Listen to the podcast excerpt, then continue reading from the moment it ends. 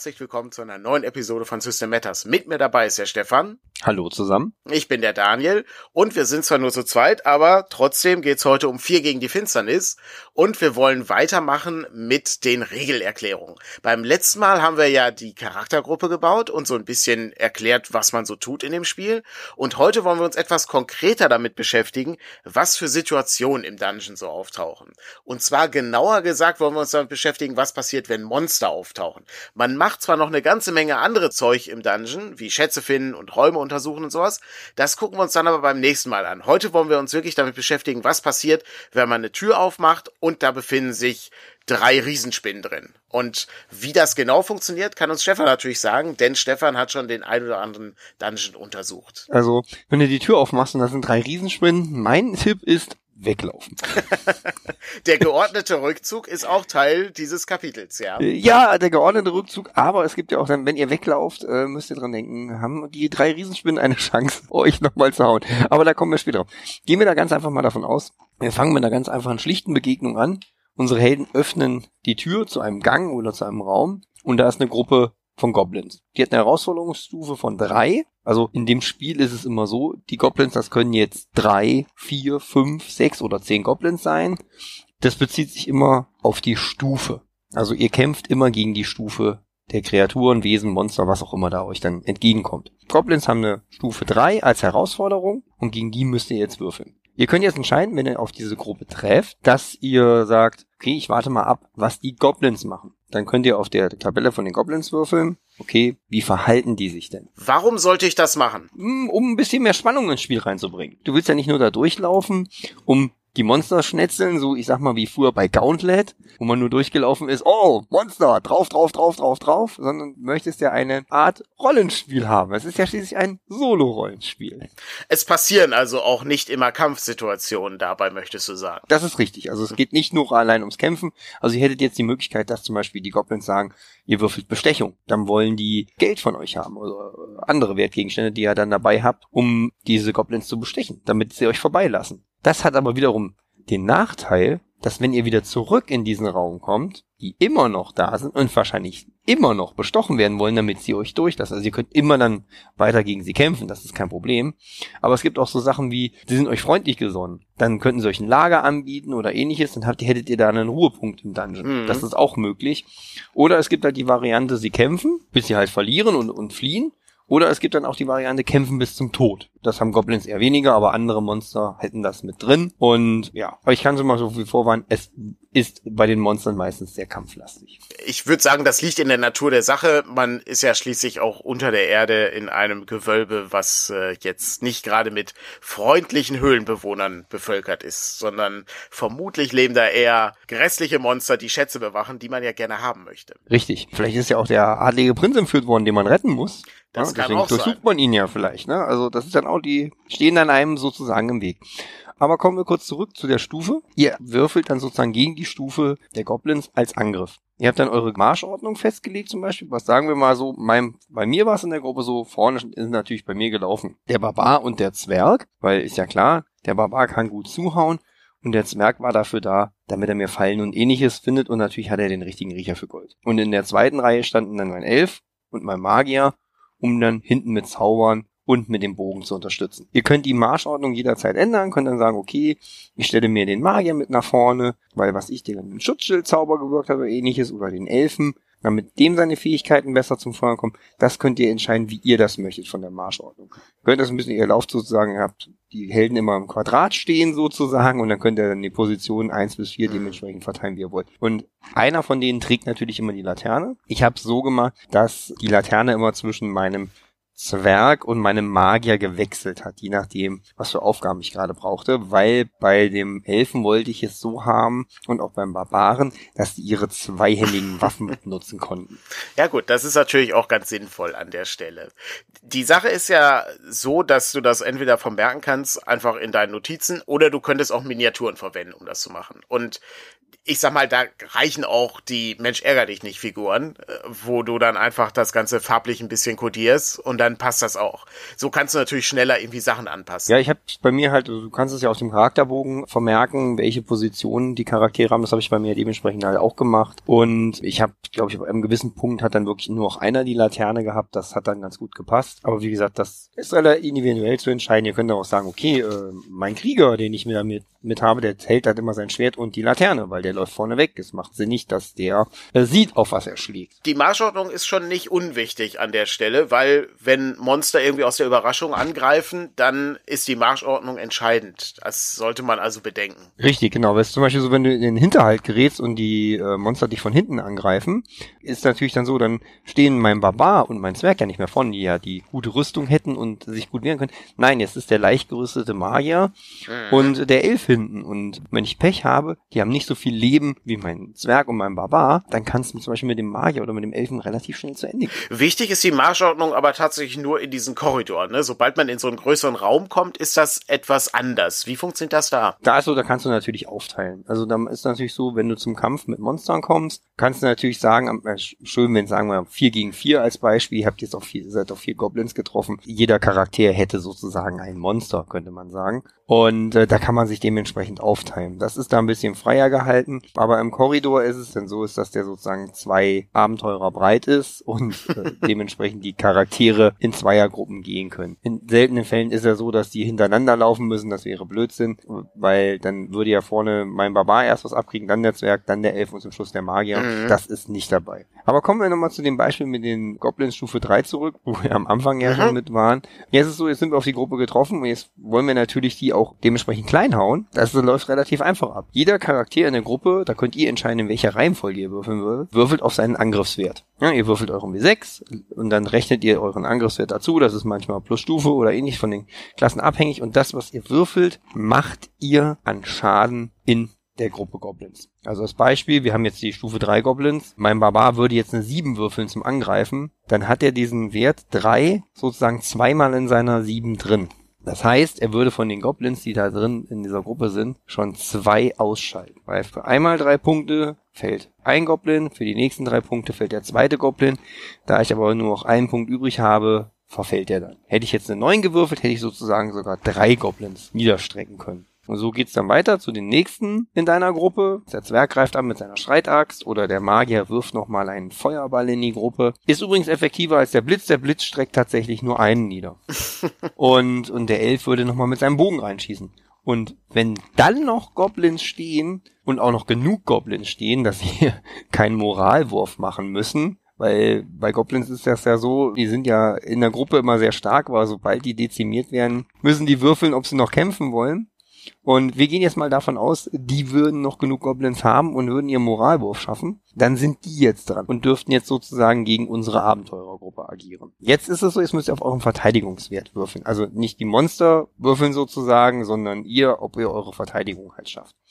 Und da ist es dann halt so, die Monster greifen mit ihrer Stufe an. Das ist denen ihr Angriffswert. Die würden also mit drei angreifen und dann gegen euren Verteidigungswert. Je nachdem, was eure Abenteurer für Rüstungen tragen, gibt das nochmal einen gewissen Bonus. Beim Barbar kann ich schon mal so viel sagen. Das ist der klischeehafte Barbar. Der hat nicht viel an, also auch keine Rüstung.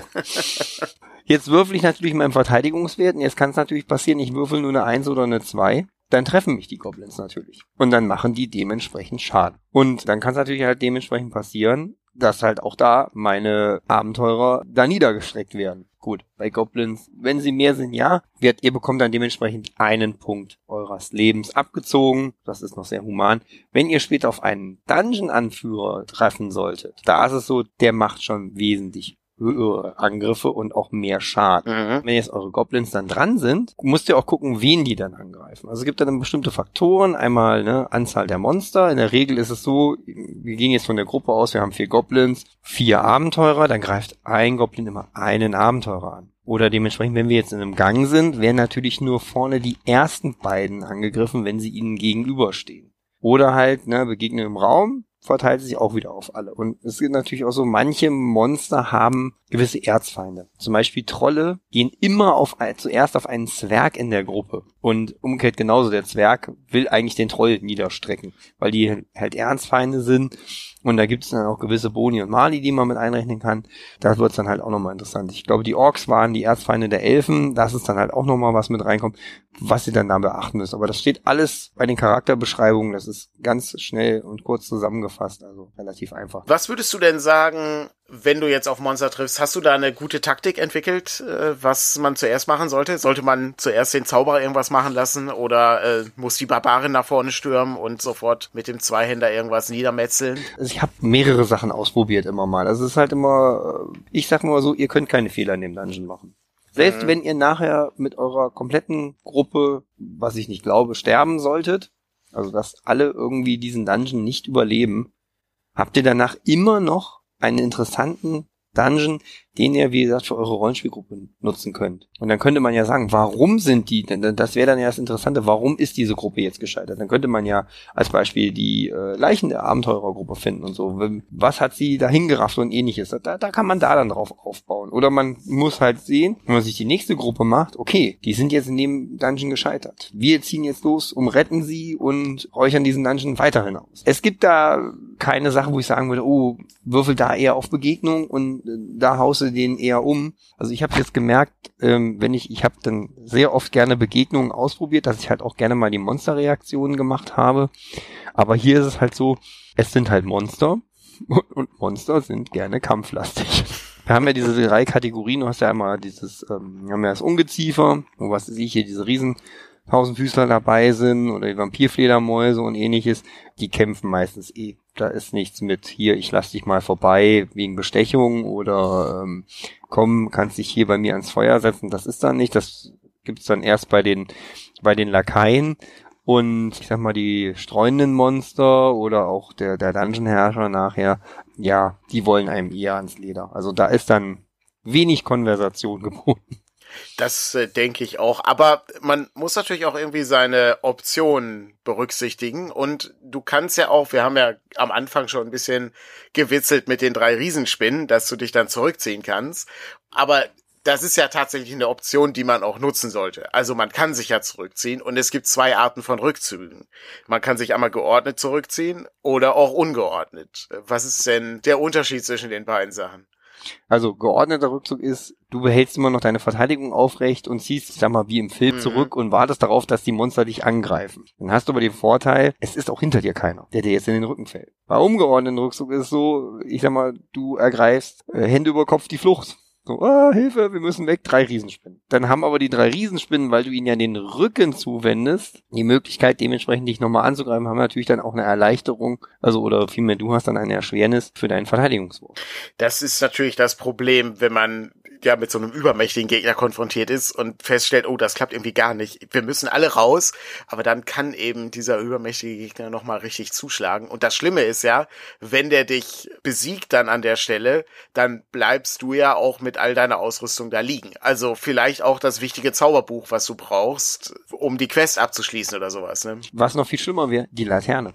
Oh, guter Punkt. Was passiert denn dann, wenn die Laterne zurückbleibt? Dann ist es sehr dunkel. Also mhm. ihr könnt dann immer noch weiter durch den Dungeon gehen. Ihr werdet aber ganz viele Abzüge bekommen und die Monster haben natürlich Vorteile, euch in den Rücken zu fallen und ähnliches, weil ihr seht ja einfach nichts mehr. Im Dungeon ist es nun mal dunkel, der ist unter der Erde da sind nicht wirklich äh, Beleuchtungsquellen angebracht und ähnliches. Also da ist nicht so klischeehaft, wie man es so schön kennt aus Filmen. Äh, ich sag mal hier wie bei Herr der Ringe im Mordor, wo so schön die Fackeln alle an der Wand stehen, damit die Orks was sehen können. Äh, hm. Hier ist es, also gefühlt ist es so, kann hier jedes Monster im Dunkeln sehen, nur die Helden nicht. Insofern lohnt es sich durchaus noch eine zweite Laterne mitzunehmen. Wäre nicht verkehrt, mhm. nein. Also, dass man noch eine als Ersatz hat, die man dann anzünden kann, oder man nimmt halt zwei Charaktere. Äh, es gibt auch die Möglichkeit, ihr könnt auch sagen, ihr äh, spaltet eure Gruppe. Also die einen zwei gehen nach links und die anderen zwei gehen nach rechts. Dann müsst ihr halt doppelt verwalten, dann solltet ihr aber auch zwei Laternen haben. Aber da ist es auch so, dann werden die Kämpfe auch schwieriger. Ich habe das ja jetzt schon relativ oft jetzt gesagt, dass es schnell zu Ende gehen kann. Also so mega tödlich ist das Spiel nicht. Bei mir ist wirklich nur ganz am Ende der Elf versteinert worden bei der Medusa und es ist machbar. Also ich, ich bin auch mit wirklich wenig Heilzaubern und ähnlichen da durchgekommen. Ich habe natürlich auch gut gewürfelt, das muss man dazu auch sagen. Also meine Charaktere haben gut zugeschlagen. Ich habe das, ich habe aber zwischendurch aber auch mal Pech gehabt. Ich bin schon, ich bin in eine Falle reingelaufen, ich hat der Zwerg dann nicht gefunden oder entschärft. Es ist auch so, wenn ihr dann in eine Sackgasse kommt, ihr müsst ja dann auch wieder zurückgehen. Und wenn ihr zurückgeht, kann ja auch wieder was in dem Raum passieren. Der Dungeon lebt, der ist aktiv und die Monster sind mal hier und mal dort. Also das ist mir so, wenn ich den Raum jetzt leer gefegt habe und äh, bin da durchgerusht wie wild und ich komme wieder zurück, äh, dass der dann immer noch so ist, sondern da kann sich dann derzeit auch wieder neue Monster ansiedeln. Wenn die Monster dann allerdings am Boden liegen und oder in die Flucht geschlagen wurden oder sowas, äh, hat man natürlich auch noch die Möglichkeit, etwas zu durchsuchen und vielleicht findet man den einen oder anderen Schatz. Und es gibt unterschiedliche Chancen von Schätzen, die man so findet und jede Monstergruppe hat so eine gewisse Chance auf Schätze. Das wird abgebildet mit einem Modifikator. Der kann dann eben positiv oder negativ sein, aber man würfelt immer auf derselben Schatztabelle mit einem W6. Wie sieht das denn jetzt bei den Goblins aus? Was äh, kann ich denn da auswürfeln? Ich habe einen W6 schon mal hier geholt und dann können wir mal live auswürfeln, was passiert, wenn wir die Goblins besiegt haben. Goblins haben einen Negativwurf sozusagen beim Schatz. Die haben einen Malus von 1, musst also eine 1 abziehen und dann ist es ein ganz normaler W6, wo wir jetzt auf der normalen Schatztabelle würfeln. Okay, sehr gut. Was könnte ich als besten Gegenstand finden in der Schatztabelle? Ein großes Schmuckstück könntest du zum Beispiel finden, was einen sehr ah, großen Wert hat. Nicht so schlecht. Bei mir ist es allerdings eine gewürfelte 3, minus 1 sind wir dann bei 2. Äh, das wären 2 W6 Goldstücke. Na, immerhin. Und das sind genau insgesamt sieben Goldstücke, die ich gefunden habe. Das ist hervorragend. Die könntest du jetzt natürlich super auf die Gruppe aufteilen. Passt hervorragend. Bedenk immer daran, dass der Zwerg natürlich ein Goldstück mehr kriegt als alle anderen. Naja, dann äh, ist ja alles in Butter so schaut's dann aus. Tatsächlich gibt's natürlich, je nachdem, was für Monster man so entdeckt und was für besondere Monster das sind, auch Kreaturen, die viele interessante magische Gegenstände haben. Denn da gibt's dann eine Sondertabelle. Das heißt also, wenn man mehr als sechs würfelt auf diesem Schatzwurf, wechselt man in eine neue Tabelle und guckt sich dann an, was für magische Gegenstände man findet. Und was das Spiel natürlich nochmal deutlich bereichert, weil du neue Möglichkeiten bekommst, wie du mit den Begegnungen fertig werden kannst. Machen wir uns doch mal den Spaß. Wir gehen jetzt davon aus, die Goblins hätten einen magischen Gegenstand dabei. Oh, sehr gehabt. schön. Daniel, gucken wir doch mal, was ist denn für einer gewesen? Das wäre auch wieder ein sechsseitiger Würfel, bitte, den du hier würfelst. Dann gucken wir uns einmal an, was das sein könnte. Und ich würfel eine vier. Hm, das ist natürlich hervorragend. Eine magische Waffe. Das ist schon mal nicht schlecht. Was ist es denn für eine magische Waffe? Weil dafür musst du auch noch mal ein W6 würfeln, damit wir wissen, was ist es für eine Waffe. Überhaupt kein Problem. Würfeln kann ich gut. Das ist eine 6. Dann hast du einen Bogen.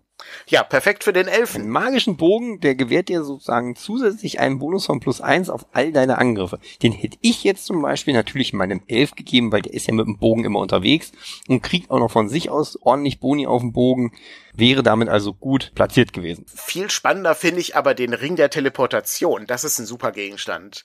Ring der Teleportation ist natürlich sehr schön. Da kann sich natürlich derjenige, der ihn trägt, in Sicherheit teleportieren. Aber nur derjenige, der ihn trägt. Ja, es gibt ordentlich auf die Omme. Und du hast jetzt gesagt, ah, den gebe ich meinem Magier, dann, weil der die wenigsten Leben hat. Ja, und dann teleportiert er sich weg und in Sicherheit. Aber die anderen stehen immer noch im Kampf. Aber immerhin ist er dann vielleicht äh, schon mal gerettet und kann vielleicht den Questgegenstand noch zurückbringen oder so. Wenn er ihn denn hat ja. eingesteckt, ja, dann schon. Das stimmt, ja. Es ist auf jeden Fall sehr interessant, wie üblich bei jedem Fantasy-Rollenspiel, ne, sind magische Gegenstände äh, so das Salz in der Suppe, ne? Dadurch ergeben sich dann eben neue Möglichkeiten, was ich äh, sehr reizvoll finde. Und ich könnte mir auch vorstellen, äh, dass man sehr lange braucht, bis man so magische Gegenstände findet, weil es ist ja schon ähm, ein bisschen Zufall im Spiel.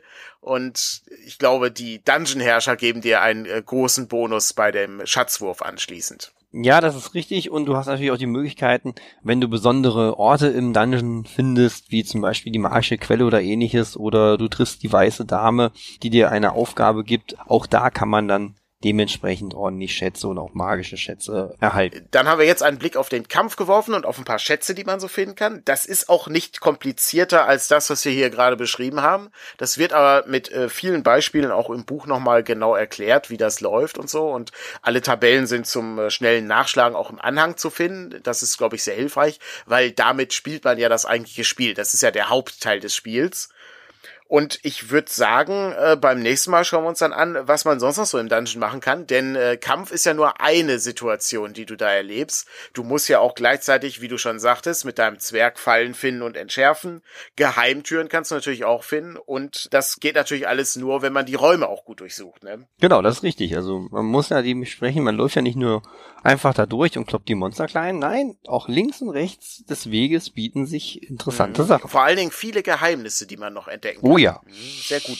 Das schauen wir uns dann beim nächsten Mal an und lüften das ein oder andere Geheimnis, das man in so einem Gewölbe findet. Insofern äh, viel Spaß noch äh, mit äh, Vier gegen die Finsternis. Vielen Dank fürs Zuhören und wir hören uns dann beim nächsten Mal wieder. Auf Wiederhören. Bis dann. Tschüss.